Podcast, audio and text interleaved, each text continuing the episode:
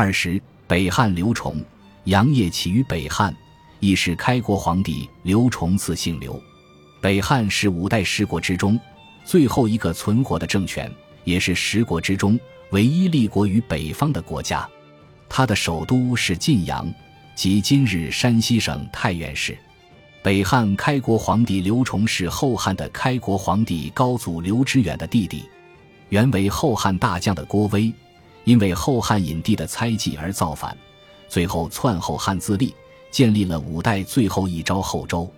作为刘知远的弟弟，又是河东节度使太原尹的刘崇自不甘落后，于是据河东十二州称帝，仍用后汉的甘幼年号，史称北汉。刘崇的哥哥刘知远一生致力对抗契丹。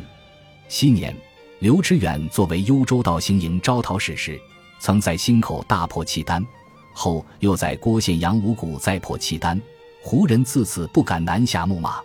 可是天不假年，刘知远在位不满一年就龙遇宾天，而其子隐帝刘承佑又无力御下，于甘佑三年为郭威所杀。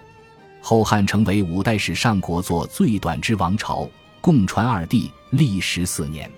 刘崇立国以后，因为史孤力弱，竟然一反哥哥的做法，转而投靠契丹，奉辽帝为叔皇帝。刘崇以为引契丹为元后，可以反攻后周，却多次为后周世宗柴荣所败，损兵失地。刘崇死后，其子刘军嗣位，更奉辽帝为父皇帝。可谓丧权辱国之极。后来柴荣死了，其子柴宗训继位。